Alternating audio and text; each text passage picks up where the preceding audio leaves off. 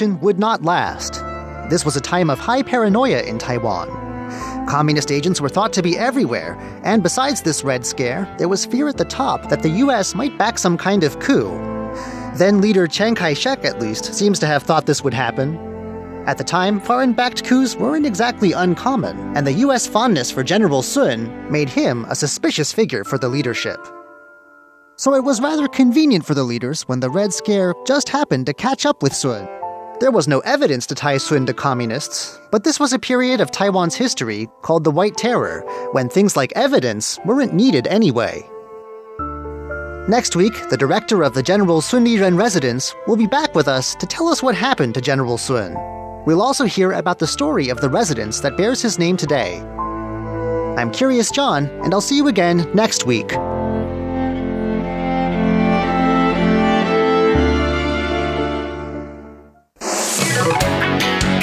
Ladies and gentlemen, here's Shirley Lin with In the Spotlight. Welcome to In the Spotlight. I'm Shirley Lin, and my guest today is Matthew Mak, who is the district director of Toastmasters in Taiwan. So he is responsible for all the chapters in all of Taiwan. That's a very big job. Anyway, and actually, Matthew is the youngest director uh, for Toastmasters in Taiwan since you know since Toastmasters came to Taiwan 60 years ago, and um, he only joined Toastmasters uh, since November 2015. And I thought that for him to be a big director like that, he probably had been in Toastmasters for like years and years and years. But anyway, let's welcome Matthew. Hi, Matthew. Hi, Shirley. Yeah, um, your background is actually your mom's Taiwanese. Yes. but your dad is Cantonese. Right. Ah, so that's why that kind of last name, M A K, Mak. Yes, I think it's not a common last name to see in Taiwan. It I usually isn't. have to explain myself, like my last name, especially to Chinese. Yeah, I know. Because it's actually the character for wheat. Right. It's also the character that starts McDonald's. Okay, that's a good way of introducing yourself. All right. So anyway, um, you were born here? no, I was actually born in San Francisco, California, in the USA. Oh, okay. And when have you been, uh, since you've been back in Taiwan? Since 2015? No, I actually no. came back in 2011, right after I graduated from college. Oh, okay. So your parents are here too? No, my parents are actually both back in San Francisco. I'm here living with my relatives. Why Taiwan? Well, of course, because of your mom? and you want to get to know her roots better? Well, actually, what happened was I got out of college, and I guess our graduating class just had a really hard time finding a job. It was oh. almost impossible. I had a friend who managed in, you know, majored in business management, and he couldn't find a job, and he ended up being a barista at Starbucks just to start working and paying off his student loans. So I actually came back to Taiwan, and I was on summer vacation, and I was like, "Hey, why not? Let me go ahead and you know." give a few resumes and see what happens. And then I flew back to San Francisco, not hearing anything because my summer vacation ended. And I was like, okay, I'll go back to the US and look for a job and try my best to do that. Got an email and Skype interview. And then they said, when can you come back? And it was literally a day that I was back in San Francisco. I turned around and hopped back on a plane and came back. To start working or Yeah, to in- start working. Oh my goodness. Wow. Yeah, the timing was just so perfect. I don't think I even unpacked my suitcase. That's amazing. What what job was that? I actually started out my career teaching children English Okay. because I thought children were adorable and cute. And no, I realized they're not exactly that after teaching kids for quite a while. So now I actually teach online mostly. I teach adults. You mean now? Yeah. Now I teach adults uh, Japanese and English online. And Japanese. Yes, Japanese. I actually majored in Japanese. That was one of my majors in college. And then on the side job, the part time job, I do interpreting and translating. You said Japanese was one of your majors. Yes. What was the other one?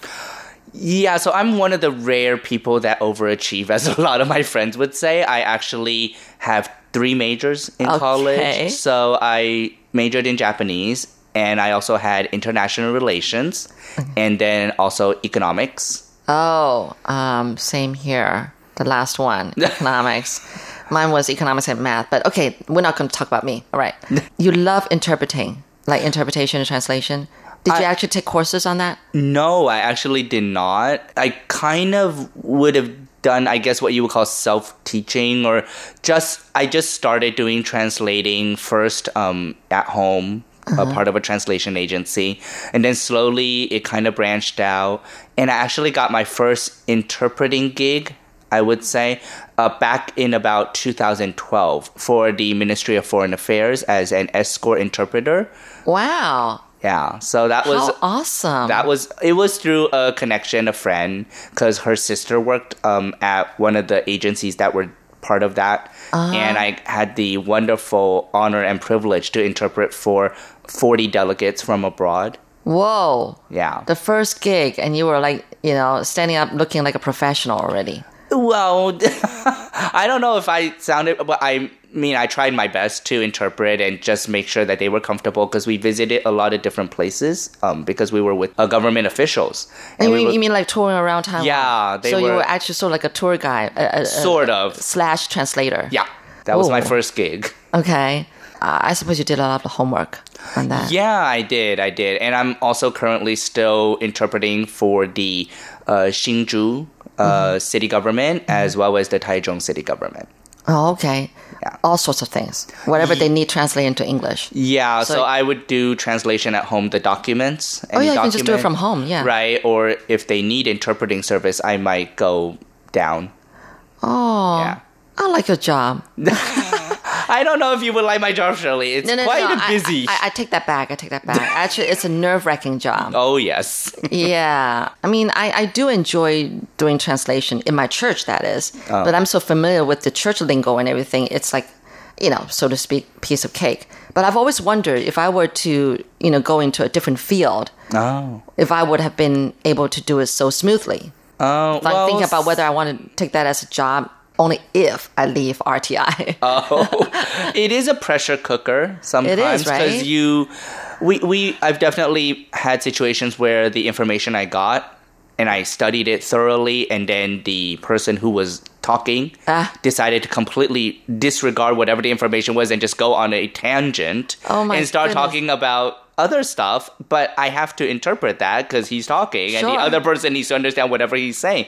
So it's really like a quick reflex thing. oh, yes. That's Oh, definitely yes. the case. Yeah, and then at the end of the day, you know, you're so drained from all your energy, you know. Yeah, Right? especially right. Sometimes I have to wake up early for these gigs, Oh. and then because I teach uh, at a cram school or language center, so usually our working hours are completely opposite of everybody else in the world. We work late at night, Oh my goodness. so we start at about. Sometimes I could start in the afternoon. Sometimes I start in the evening, and I work until usually around eleven p.m. Uh huh. Yeah, so I have a very interesting work hours. So it's usually not easy for me to go out with friends. My friends are like, "Hey, I'm off work now." I'm like, "Hey, guess what? I'm going to work now." so it's always a very interesting like a match. But as long as you enjoy your job, I guess you Uh, Yeah. yeah, you're just gonna have to give or take in some way. Right. I think that's very important to enjoy what you do because that's what's going to motivate you to keep going. Because, like in Toastmasters, people wonder once you get to, for example, the district director or some leadership position in the organization, do you get paid? And I said, no. We're actually, this is really volunteer. We're volunteers and we're just passionate about what we do. We believe in what the organization has to offer. So, therefore, we go ahead and do it pretty much for free. Because otherwise, I was gonna say it sounds like you m- more or less have three jobs, but the third one is out of your love for you know what the organization does. So and you're not getting paid. Right. I did not know that actually. Oh. I did not know that. But then you guys organize a lot of events, so you do get funding in some way. Well, actually, our funds come from some sponsorships. Usually, uh, for Mm, really? conferences, we go out and talk to companies and ask if they would like to sponsor the event. That's the job of a director like you. That would be the job of the conference committee. Oh, so we have okay. a conference committee. We have people in the committee who will do that. But of course, if you know I'm able to help, of course I will talk to organizations and agencies and companies as well. So they sponsor us, and in turn, we help kind of advertise them, and we put them in our conference brochure or conference manual. And usually, our conferences are one of the biggest in districts. Yeah. I've heard that usually we could number about 700 people mm. so that's a big advertising opportunity for companies so they would sponsor us And on the other funds that we get are usually transacted from world headquarters, which is located in Denver, Colorado. Oh, okay. So that's where that is. It's located in Colorado, and they would fund us because we get money from membership revenue. So to join Toastmasters, you have to pay. Oh, okay. Like yeah. you would pay for anything else. Okay. So you gain from the organization, so we pay, but it is definitely more affordable than language learning at some online institution or going abroad and stuff like that. You're listening to In the Spotlight with Shirley Lin. So you joined Toastmasters because you love m- giving speeches. I actually joined because I had a fear of going on stage. Yeah, I've heard about that. You know, in order to overcome, you know, um, stage fright, you know, people join Toastmasters. But I think that's still nerve wracking. Yeah, I tend to t- we tend to tell new members that it's not that we removed the stage fright per se. It's more we are able to cover it up so it's not as obvious to you the audience. Cover it up. Okay. So we kind of are able to learn techniques to help ourselves calm ourselves down because new members are like, "Wow, you're like on stage and you look like so natural. You're not shaking, you're not loss of words, you're not sweating." And I'm like, "That's just we've learned the skills to calm our nerves, but we are definitely still nervous inside oh. and we still prepare. It's not like, oh, you know, we're now you know, magical beings and we're not nervous anymore or anything like that. It's definitely more of a case of we've just learned techniques to help ourselves not be nervous. So you say you joined Toastmasters because you want to overcome your fear of public speeches. Yes. But why? well, actually, so when I was back in back in the school days, I was always the one that's like, okay, don't call on me, don't call on me. You know, I was really nervous. But then eventually, I think it got to a point where so now I have to teach in front of kids. Yeah. I have to talk to adults, you know, kids, parents. They're not easy to deal with sometimes. Yes. And sometimes I have to talk in front of. So at my online teaching institution, we also go out to promote our courses to companies. So we have oh, this okay. as well. And usually the audience is like 100, 200 people. And, you know, it's kind of nerve wracking. Yes. So I was like, okay, it would be great if I had some training. But with my busy schedule, there was no way I could do you know any sort of institutional training stuff like that. So i was like hey toastmasters is great. It's a w- great way to do this. And so i joined it and i realized you know my first speech in toastmasters it was a four to six minute speech. I probably finished it in like two minutes you forgot your script. no, actually, because I was speaking way too quickly. And actually, it's a four to six minute speech, but I was firing away because I was so nervous. I had my hands in my pockets. I was so nervous that I finished in two minutes my evaluator. So in Toastmasters, we have these people who listen to your speeches and they give you some feedback what you did well Sure. and what you can improve on. And he was like, wow, you were firing away like bullets.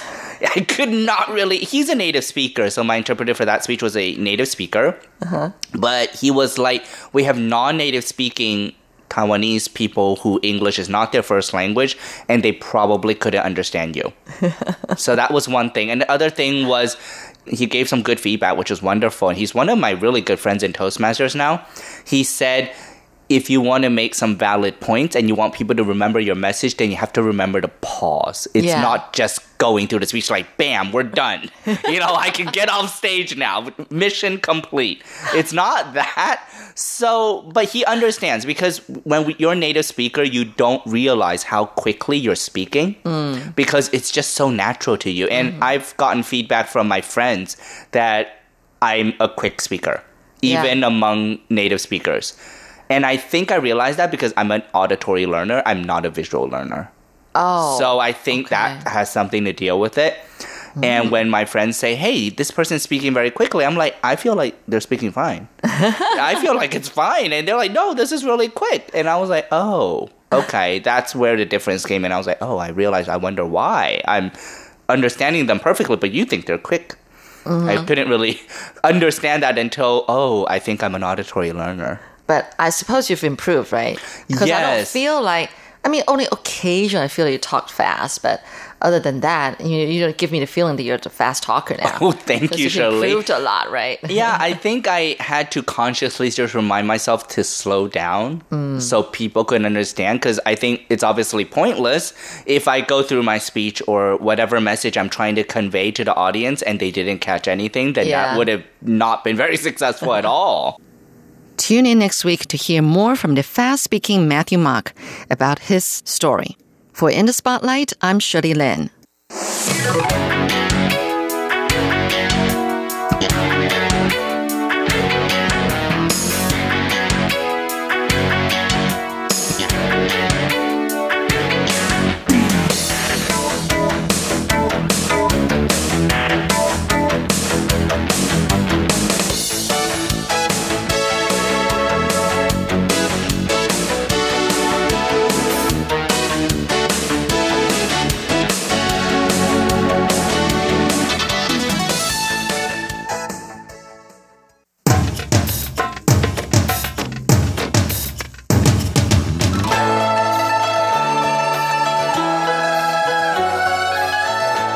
Classic Shorts Stories from Chinese history and literature.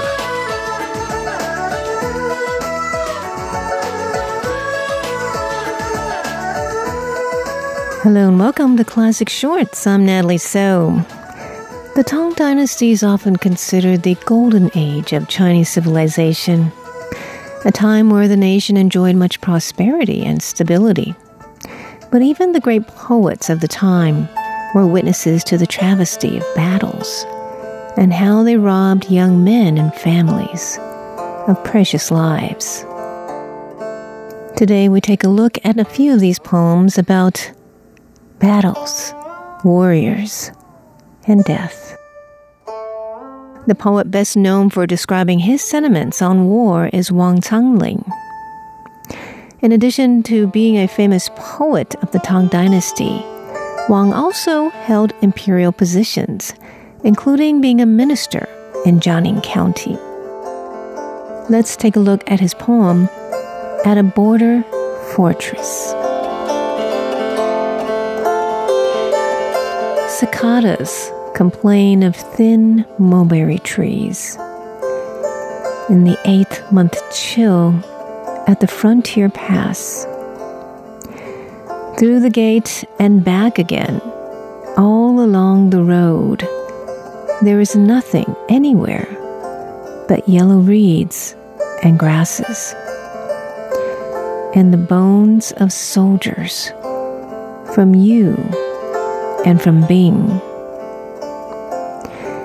who have buried their lives in the dusty sand. Let never a cavalier stir you to envy with boasts of his horse and his horsemanship.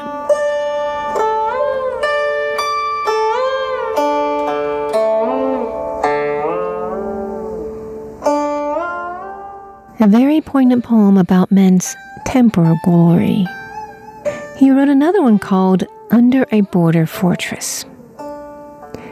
Drink, my horse, while we cross the autumn water. The stream is cold and the wind like a sword. As we watch against the sunset on the sandy plain, far, far away, shadowy Lintao, old battles waged by those long walls, once were proud on all men's tongues. But antiquity now is a yellow dust, confusing in the grasses its ruins and white bones.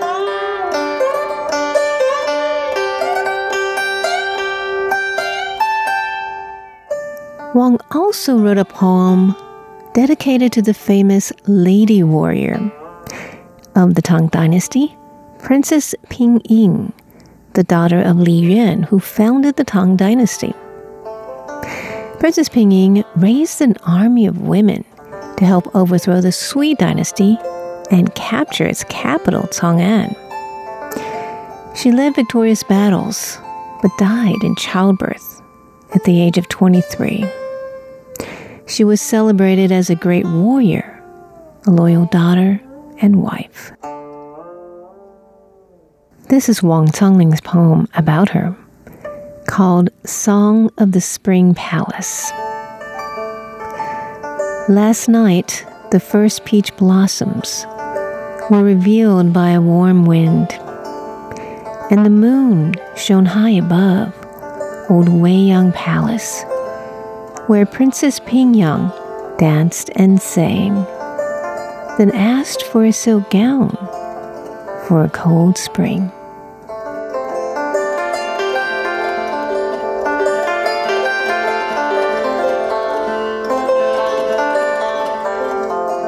Now, one of the greatest poets of the Tang Dynasty and in Chinese history, Li Bai, also wrote a poem about battles. It's called The Moon at the Fortified Pass. The bright moon lifts from the mountain of heaven in an infinite haze of cloud and sea, and the wind that has come a thousand miles beats at the Jade Pass battlements.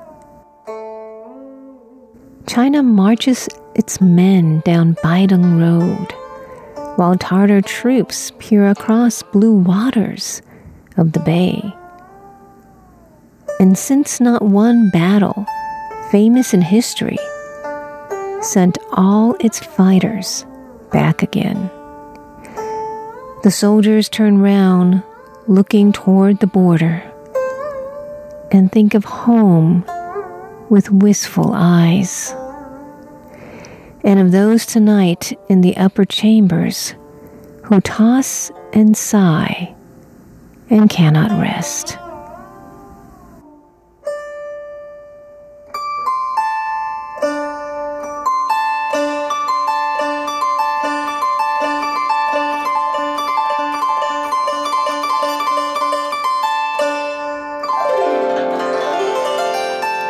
Those are some of the most famous poems about battles and death from the Tang Dynasty.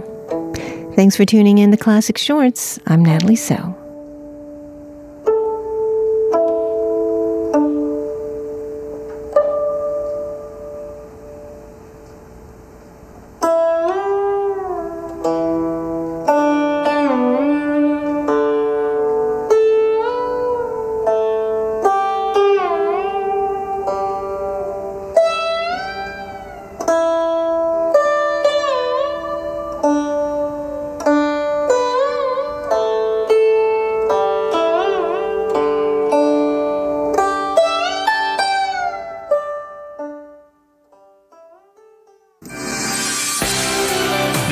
News Playlist, a weekly rundown of some of the most interesting news reports brought to you by RTI. Watch along on YouTube if you like, or close your eyes and enjoy these stories by way of sound.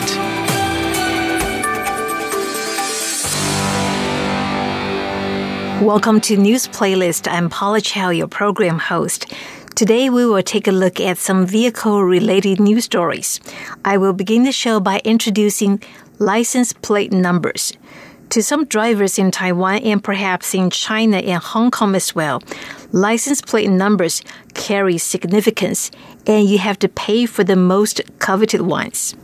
This Department Motor Vehicles office in Banqiao has a selection of vanity license plates waiting for drivers to place a bid on. They all begin with three English letters EMY. The minimum bidding price has been set at 66 US dollars. As Taiwanese vanity plates go, that's not much. License plates that begin with VIP, BAT, MBA, and BMW are popular for obvious reasons. The truly pricey plates, though, contain sequences of numbers. Nines and eights are especially popular. The Chinese word for nine sounds like the word for eternity, while the words for eight and prosperity are also close. With a stretch of the imagination, other numbers can be turned into different words too, opening up a range of pleasant sounding phrases. The number 2020 sounds like love you, love you, for instance, while 2019 sounds like love you forever. And 5168 means the owner will enjoy prosperity down the road. Now, one unique facet of Taiwan's traffic is its scooters. Many people use them as their prime form of transportation. In Taiwan, there are 15 million scooters, and about 400,000 scooters are sold every year. But scooters are also one of the most dangerous. In April, the government began giving subsidies for riders who take training classes. The hope is that it will help cut down on accidents involving scooters. Scooters are popular in Taiwan, but statistically, riders are at risk. Last year, accidents involving scooters were the most likely to see a victim die within 24 hours. There were 653 fatal scooter accidents, accounting for nearly half of all accidents with fatalities within 24 hours. Taiwan's Highway Authority is trying to prevent fatalities by offering $1,000 subsidies for riders who take classes. Highway official Wei Wusan says that will cover about one third of the cost of the classes. Scooter training includes 16 hours of classes over three days. That's six hours in a classroom and 10 hours on the road. Last year, out of the 270,000 who got licenses, only 2,800 took the class. A student says she took the class, but most of her classmates just practice on their own. Another woman says that the training is professional and worth taking. The government is setting aside 8 million NT dollars for the subsidies, which began on April 16th. In order to get the 1,000 NT dollar subsidy, you have to first take the classes and pass the driving test. Drive safely. Natalie So, RTI News. Next up is a story about the parking app and self rental cars introduced by the Taipei city government. Taipei has launched two new ways to make it easier to get around the city. The first is an app which displays available roadside parking. Roads marked in green indicate parking spaces are available. Red means all parking bays are full. The app works by a sensor in the parking bay which lets the system know if the space is occupied.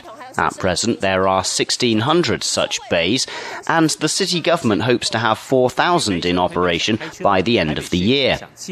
In addition, the city has also introduced easy use public rental cars. Again, using an app, the user locates the nearest of 100 such rental cars in the city and can gain access to the vehicle using a registered smartphone.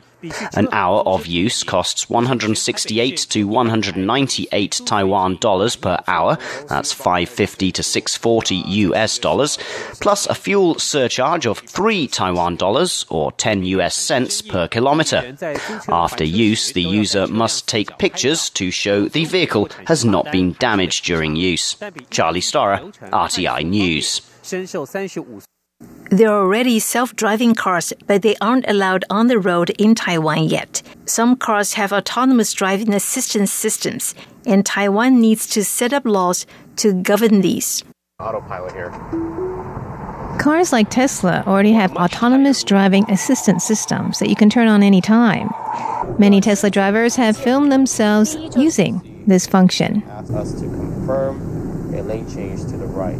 Let's go. You can tell the driving assistant to change lanes by turning on the right turn light. The car will begin to move to the right lane. But these functions are not completely safe. Automobile expert Sun Yulong says that sometimes GPS will interfere. Sometimes when you're nearing a car, the system will misread the situation as an effort to park. Taiwan has not enacted laws to govern driving assistance systems, as these are auto accessory systems. That means there is no law to regulate accidents if one is driving in the driving assistant mode. Taiwan's transportation ministry should set up laws to govern driving under autopilot, but it has not made definite plans yet. The ministry said that self driving cars are currently not allowed on the road, but the car industry is now promoting driving assistance systems. The ministry said it will look into laws needed to regulate self driving cars. Tesla says that its assisted driving system is safer than human drivers. Some of its cars can be upgraded to have entirely autopilot modes. It looks like Taiwan's laws need to be updated to keep up with the latest automotive technology. There we go. Now we move to the central city of Taichung. The city often struggles with air pollution. In an effort to tackle the problem, the city's government plans to introduce changes in the place few people associate with air quality. Street sweepers keep city streets free of dust and debris, but can they also be a key to cleaner air? That's what officials in the central city of Taichung are betting on. A new fleet of electric street sweepers is set to take to the city streets in the coming months. Since they run on electricity, they will not emit exhaust. But more importantly, these sweepers are said to be highly effective in removing pollutants from the air. All they have to do is spray water on the road ahead and suck up the watery sludge as they pass by. They are smaller than traditional sweepers, and they can only carry a quarter as much waste. But here, too, there are advantages. They can fit into narrow back alleys, of which Taiwan cities are full, cleaning places where ordinary sweepers cannot go.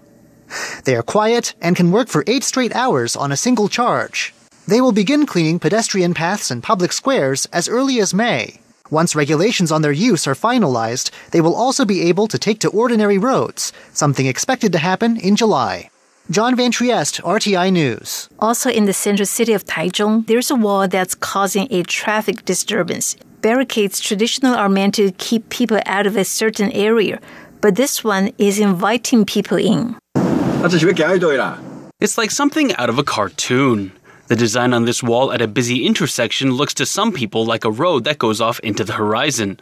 But if anyone did decide to take this unmarked road, they'd be in for a surprise, and maybe even a hefty repair bill. Locals say they often mistake the wall's design for a road. The resemblance is even more convincing at nighttime. This local resident was just one of many people who have nearly crashed into the wall. The barrier is actually part of a factory that sits adjacent to the intersection. It's located in Fengyuan district in the central city of Taichung. Although the wall has some people concerned, the factory's owner, Mr. Low, is unfazed. He says the new walls cost him 400,000 new Taiwan dollars or 13,000 US dollars, and he likes the way they look. He says there have been no traffic accidents so far. Lowe's factory sits on private property, so authorities can't force him to make changes. But the local neighborhood chief Liu Ruichen says he'll continue to communicate with the factory. In the meantime, police have set up traffic cones to ward off any unsuspecting drivers. Leslie Liao, RTI News. And that's all we have for this week's edition of News Playlist, in which we take a look at some vehicle related news stories. For Radio Taiwan International, I'm Paula Chow. See you next week. Bye bye.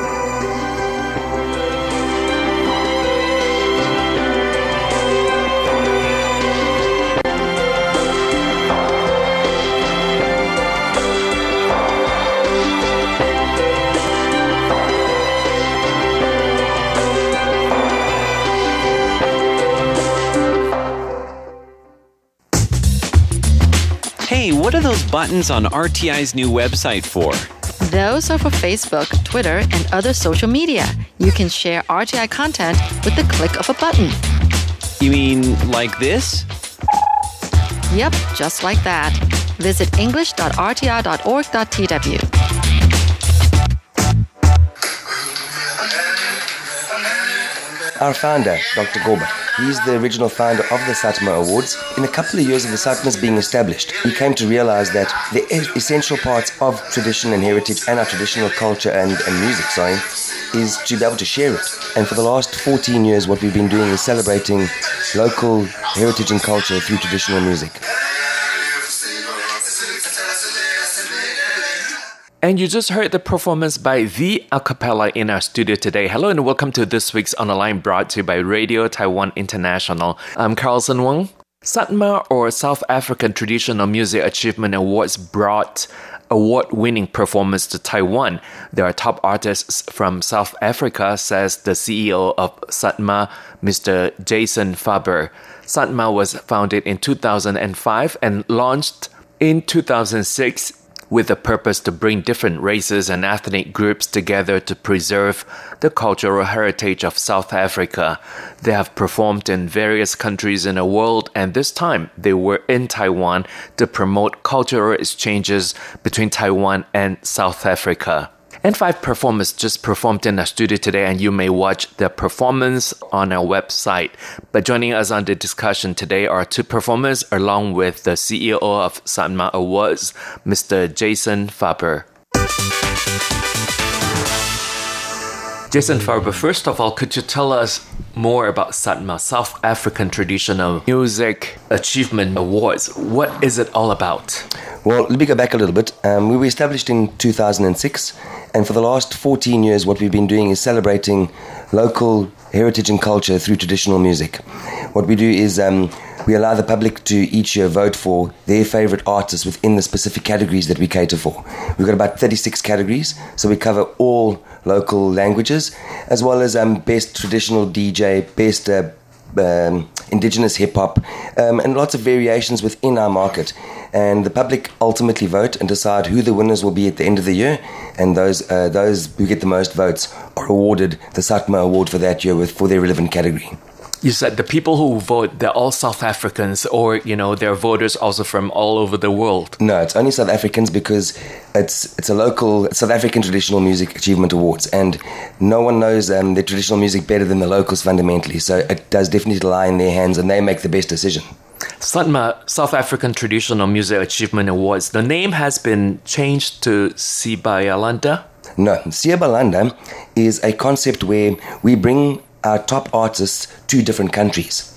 So that's like what we have here exactly. in Taiwan today. We're, we're now on the Siyabalanda campaign tour, mm-hmm. where we travel all over the world, and we were so kindly invited by Taiwan to come and do a cultural exchange with you through traditional music, and that's how it works. So we can.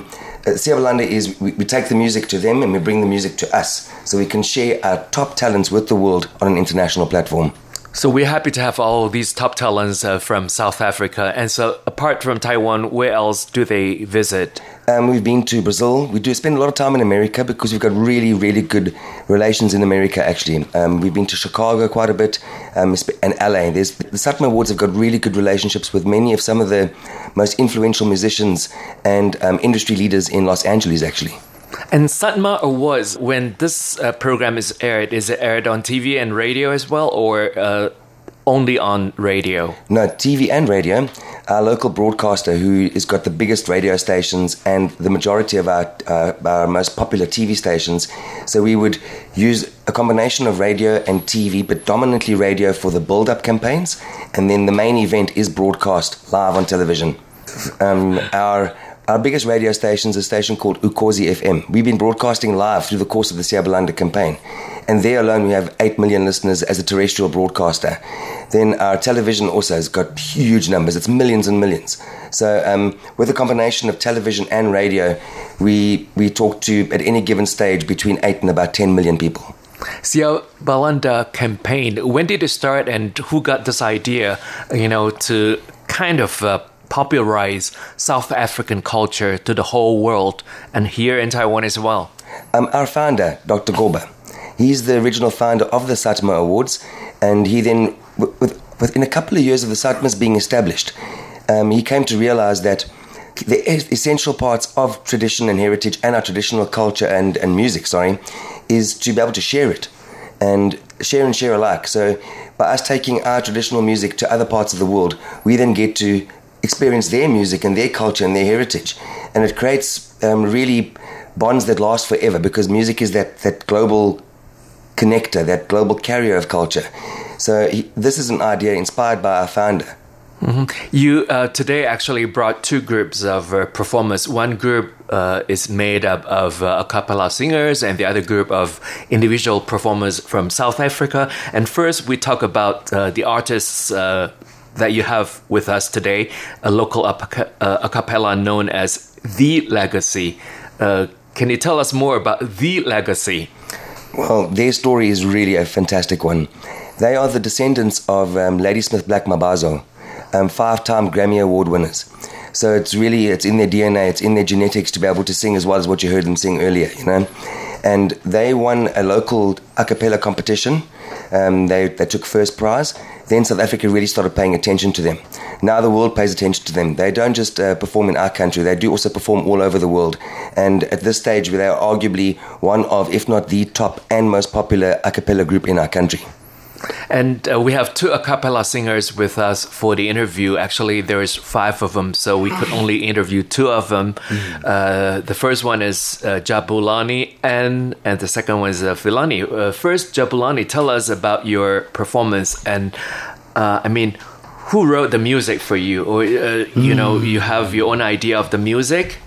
Um, whenever we're writing music, I normally write music for the legacy, and then I come back with the music and I tell the guys, guys, I have an idea. I have a song in my mind. Um, I the, the the, the harmony goes like this, and then I, I tell them the harmony, and then they bring their own um, different harmonies because we are we we are all tuned differently. There's bass, there's alto, there is tenor, you know, and then there's lead, backing lead.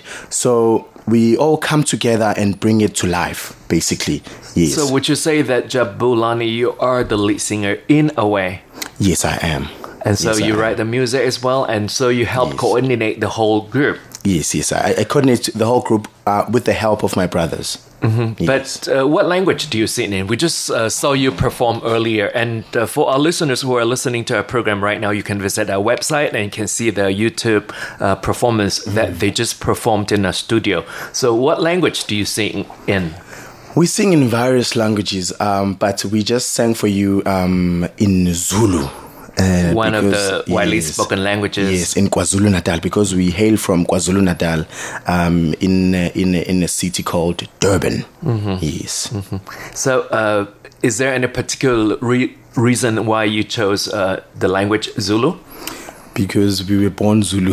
we just we just want to represent our culture very well. We just we just want to see it um, flourish. We want to take it to the highest heights. We want people to know um, who we are and what we stand for. Mhm. And for our listeners, if you watch the performance, actually, we know that you don't understand the language. I don't either. But language crosses no bound. I mean, music crosses no boundaries. Yes. You can easily understand the performance, and it was great. I believe that you would agree with me on that. Uh, how did you? Get together, the five of you, um, uh, Jabulani and Filani. I mean, Filani, how did you first join this group? It's a very interesting story. Um, wow.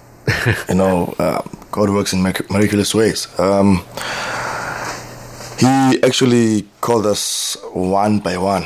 Actually, let me say we were just led by the Spirit because um, he. I was sitting in my house doing my own things because we here we were doing different genres. Like in South Africa, there's different. There's kwaito, there's house music, there's pop, um, whatever, whatever, whatever. Um, so he gathered us, um, like called us one by one, um, came together. Uh, he made us sing. Actually, with the love of Isaac Katsami was there before, but whilst doing other other genres. But when he came into our lives, uh, that's when things happened. Uh, that's where everything changed um, to what it is today. What challenges do you think that you face trying to make yourself to become one of the top artists for Siyabalanda? Challenges will always be there.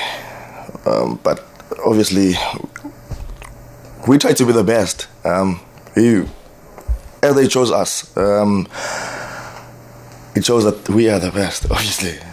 And what about not, you, not, Jabulani? not trying to boast, but yeah. And I mean, how? What challenges do you face trying to coordinate the team because it's made up of uh, different people, Yeah. different characters, Different personalities? Yes. Yes, yes, yes. Um, we just, we just, um, sometimes we face a challenge whereby we know that we all, we all male and we all, um, we, we all almost at the same age. So we all like, yeah, yeah, yeah. I have my own opinion, and the other guy is like, my own opinion. Yeah, yeah, yeah. We all come with different opinions, but um, we, sh- we, we, we, we, face those challenges by just by um, after. Oh, okay. Before we do anything, we start with a prayer. We pray of our lives. We pray for whatever we're going to be doing during that day. You see, we pray for our spirits to to be together. You know, because it's easy for for for it would be easier for if for for for male male groups to just split because they'll be like yeah. yeah yeah i can do whatever i want. I can do whatever i want. I can do and the one thing that we put forward in our group is respect. Is to remain humble all the time. Respect everybody. Everyone. Everyone. You must respect everyone because if if if if you respect everyone then you are doing a very good thing and people are going to show you love back. Mhm. If you want to sing in harmony, you need to create the kind of uh, rapport. Yes. And how do you guys do it? we just uh, I, I, I guess for us um, we just we just really come together and and and learn from from from our different voices. We learn to combine our voices properly, and in order for us to to do that or, or to accomplish that, we have to rehearse, rehearse, and rehearse. So it's it's all about rehearsing. Um, it's all about getting those voices sharp. Mm. It's all about um, warming up. You know, before we, we we we enter that stage. And even Mr. Jason here told us, hey, you, all of you, you, you, you need to you need to hit the gym. Just all now, of you now. You need to all of you. You need to be sharp all the time and then, that's that's what we're actually doing but now we're going to do it even more now you're going to in order for you to become the best you must really really really put everything within you mm-hmm. To become yes, the best to become yes. the best yes. uh, uh, one personal question is jason a tough uh, ceo for you he's, a, he's a very good ceo for yeah. us but but when, when when when when you do something wrong yes he'll let you know that uh, you know, now, now, now, you're messing up okay yeah yeah, but like he's he's a very cool he's a very cool guy, very very cool. And Jason, have you tried to actually work with uh, the a cappella groups here in Taiwan as well? Um, not actually directly, but it's a fascinating story. We were at the museum doing a performance yesterday, and they just finished performing. And one of your local a cappella groups, straight after the uh, after the performance, came up to me and handed me a CD, and said, "Please, would you listen to this? And please, would you give another copy to the, the group to listen to because." we, we love what we see, we love what we hear yeah, and we would really like to somehow uh, create a collaboration across the, the, the, seas and see what we can do to bring our a cappella groups together. And the beautiful thing about that is that's the essence of Siyabalanda for us, is to build those ties and create the awareness and ultimately have our the nations that we're visiting happy and inspired to work with us so we can really, um, like you said, music transcends all boundaries and all borders. Mm-hmm. And just in that happening yesterday, it, we've, it's mission accomplished through all that we've done here at Siyabalanda by having one of your local groups approach us. I was truly inspired. It was so like, wow, this is why we're here. And you've, you've actually just fulfilled a huge part of our purpose by coming to approach us to request a collaboration. Mm-hmm. For the a cappella, what are your goals for the future? Um, hmm. We will continue to travel the world. We will continue to bring um, the best for the people because people want to they, they want to hear the best. So we will become the best for our people and for for for, for the whole world. We will never stop um, doing what we're doing. We'll just keep getting better and better at what we're doing, and rehearsal is the way Mm-hmm. Don't forget to listen to the music on our YouTube and on our website. And we've been joined in the studio today by uh, Mr. Jason Faber the CEO of uh, Satma Awards, along with uh, two a cappella singers, Jabulani and Filani of uh, the a cappella from South Africa. And that's it for this week's On the Line brought to you by Radio Taiwan International. I'm Carlson Wong and I'll leave you with a song sung by the a cappella in our studio today. Thank you for listening. I'll see you next week. Bye.